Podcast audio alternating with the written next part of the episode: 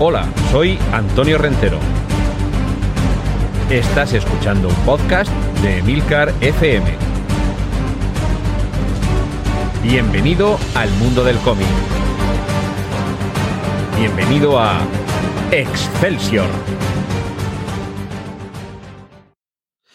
Saludos, bienvenidos a una nueva entrega de este podcast aquí en Emilcar FM, un podcast en serie limitada con episodios monográficos y autoconclusivos dedicados a diversos aspectos del mundo del cómic.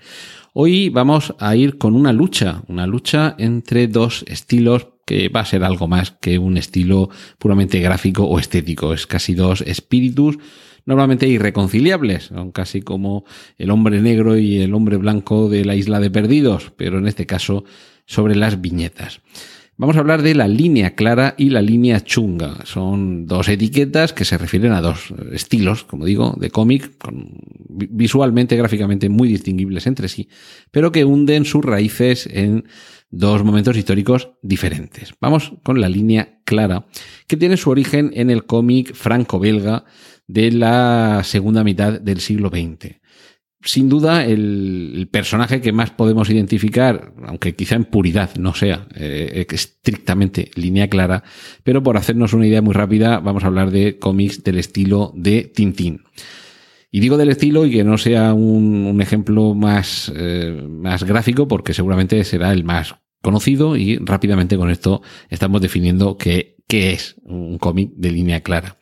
Por contra, si nos vamos a un cómic de línea chunga, Quizá los que recordéis El Víbora, esta revista de cómics que se inició a se eh, comenzó a publicar en España en el año 1979,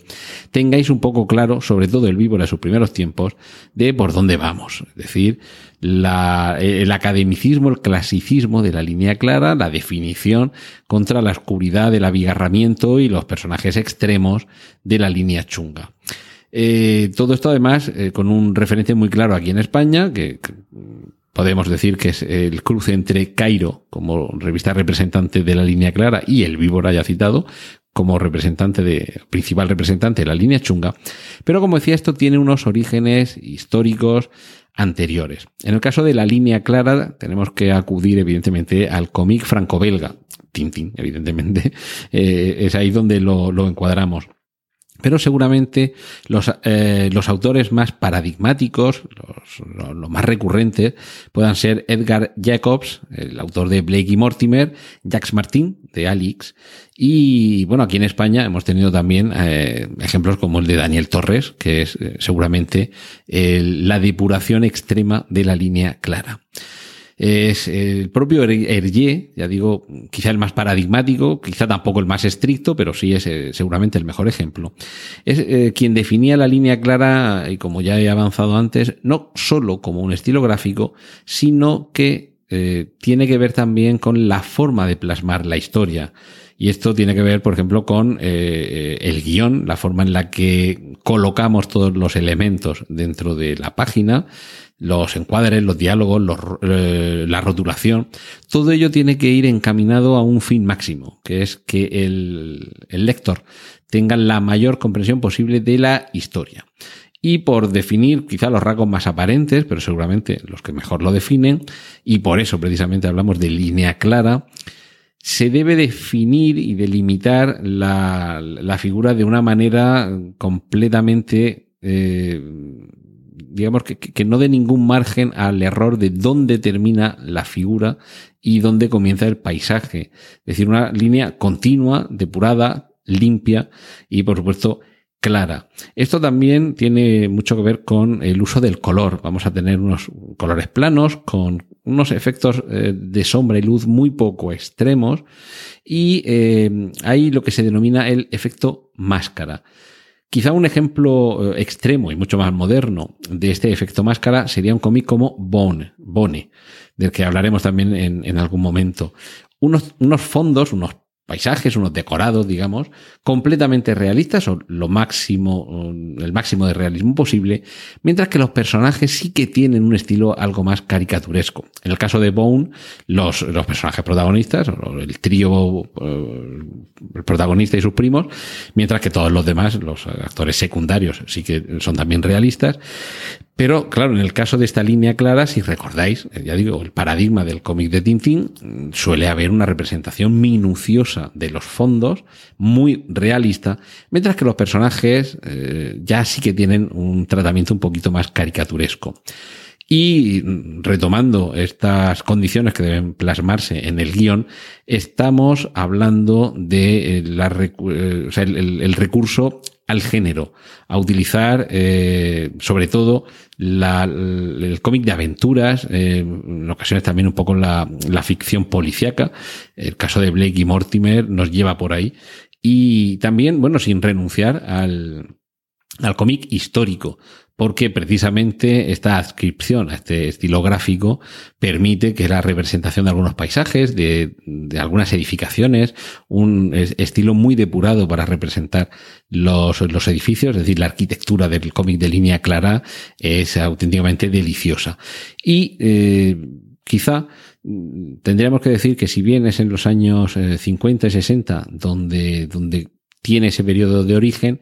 posteriormente, y sobre todo a partir de los, de los años 80, es cuando tendría esa resurrección. Aquí en el caso de España estaríamos hablando, ya digo, de esa revista Cairo, que, que era un poco la que defendía este, este entorno que por cierto, además de Daniel Torres, es que sí que teníamos un antecedente previo en la editorial Bruguera, la llamada Escuela Valenciana, porque era precisamente este el origen de algunos de sus grandes autores.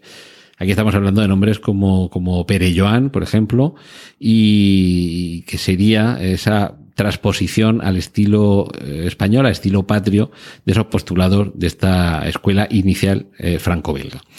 Y ahora nos vamos al, a la acera de enfrente y nos vamos al origen de la línea chunga en el cómic Underground, junto, o pero dicho, frente a la escuela franco-belga, tenemos que ir eh, en la década del final de los 60 y principios de los 70 al llamado cómic underground en Estados Unidos, denominado así porque los canales de edición y distribución eran subterráneos no porque estuvieran en las alcantarillas, sino porque estaban un poco al margen de las, eh, de las grandes empresas o de las grandes editoriales. En muchas ocasiones vinculados sobre todo a la protesta política. Son unos cómics en los que va a haber desde el principio una significación social muy importante.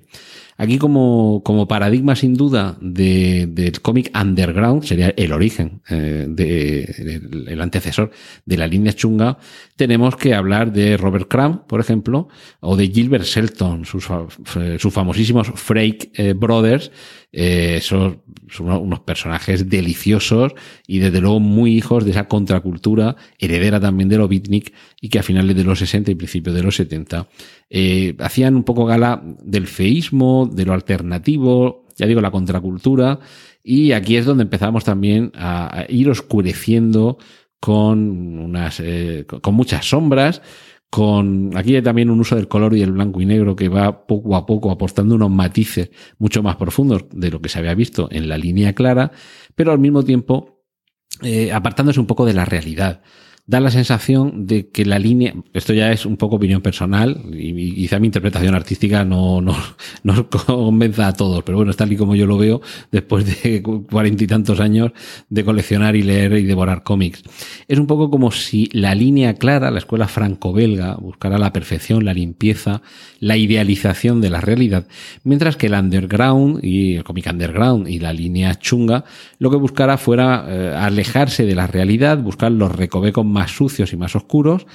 y sobre todo plasmar una realidad en ocasiones completamente lisérgica, completamente apartado de la realidad de muchos, pero sin duda muy enlazado con la realidad de otros tantos que pueden vivir al margen. Y bueno, a partir de aquí, con nombres como Dave Sheridan, Spain Rodríguez o el mismísimo Art Spiegelman, hasta ahora el único autor de cómic que con Mouse se ha hecho acreedor de un premio Pulitzer, están o estuvieron conformando a finales de los 60, mediados de los 70, esa escuela underground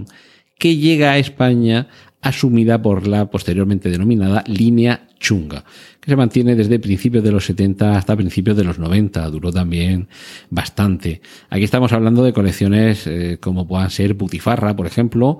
y, y Makoki en los años 70 eh, y 80, pero sin duda el gran referente junto a Makoki sea el Víbora. Y además aquí se produce esa, esa especie de batalla, línea clara contra línea chunga, esa lucha entre la ya mencionada Cairo y el víbora. Aquí tenemos una serie de personajes, una serie de autores que van buscando, ya digo, esos recovecos oscuros, extremos, tanto en lo social, en lo político, en lo cultural. Autores como Gallardo, Max, Nazario, CSP y desde luego Javier Mariscal, uno de los grandes referentes también en el diseño. Y que bueno, constituyeron un poco una lucha, yo no sé si realmente tanto una lucha real como, como, un poco ficticia, pero en cualquier caso er, era como esa confrontación entre el clasicismo y el barroco, evidentemente, línea clara, clásica, línea chunga, barroco, en la que cada uno podía tomar bando, podía tomar partido, eran también épocas en las que enfrentarse, entre comillas, culturalmente, ya sabéis, rocker contra mod, punks contra heavies, aquí la cuestión era pelearse por los referentes culturales,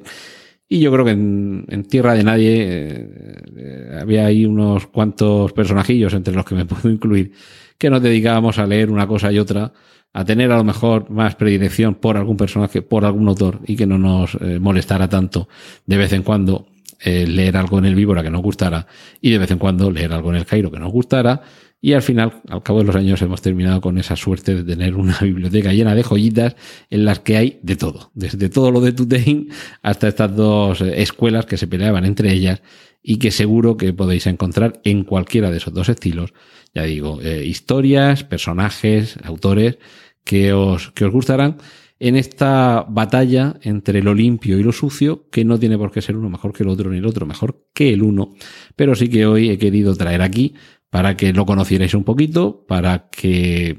os sonara alguno de los nombres, alguno de los personajes, alguno de los autores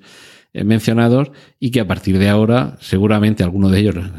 tipo Robert Crumb, por ejemplo, se merece su propio episodio aquí en Excelsior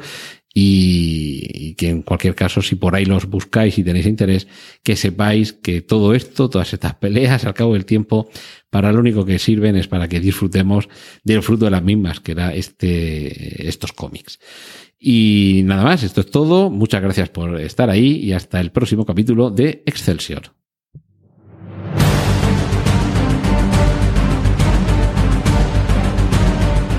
Has escuchado Excelsior, un podcast de Antonio Rentero para Emilcar FM. Puedes escuchar más episodios y contactar con nosotros en emilcar.fm barra Excelsior.